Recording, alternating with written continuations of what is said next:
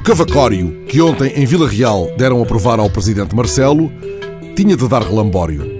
Cavacório é cavaca embebida em vinho do Porto. Não seria fácil ensaiar a fuga ao óbvio repertório. E Marcelo não se furtou à degustação e ao falatório. De prova em prova, o presidente dos afetos deu do cavaquismo afetuosa nota. Eu sempre achei, disse Marcelo, que o cavaquismo era muito açucarado, no bom sentido do termo.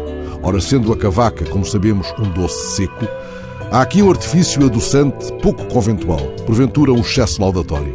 Estivesse por perto alguém com a acutilância de Alexandre Parafita, e teria o Presidente, porventura, sido alertado para a circunstância de estarem os doces cavacórios muito associados aos Lázaros, ao tempo pré-pascal, à aproximação à Semana Santa.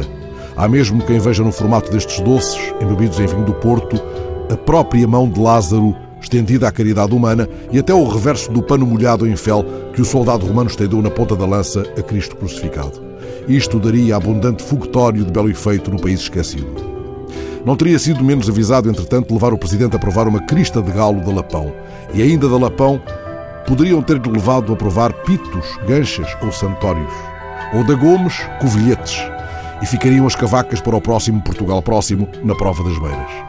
É certo e sabido que o Presidente não se vai livrar das cavacas da Guarda, ou das de envendos, que levam a aguardente e bicarbonato de sódio, ou das de juncal do campo, com raspas de limão. Ora, ao provar o cavacório discorrendo o aleatório de cavaca a cavaquismo, e ao sublinhar neste o açucarado, não digo que tenha Marcelo trocado mel por fel, mas onde quis doce, pôs afinal adoçante. Açúcar talvez, mas cristalizado.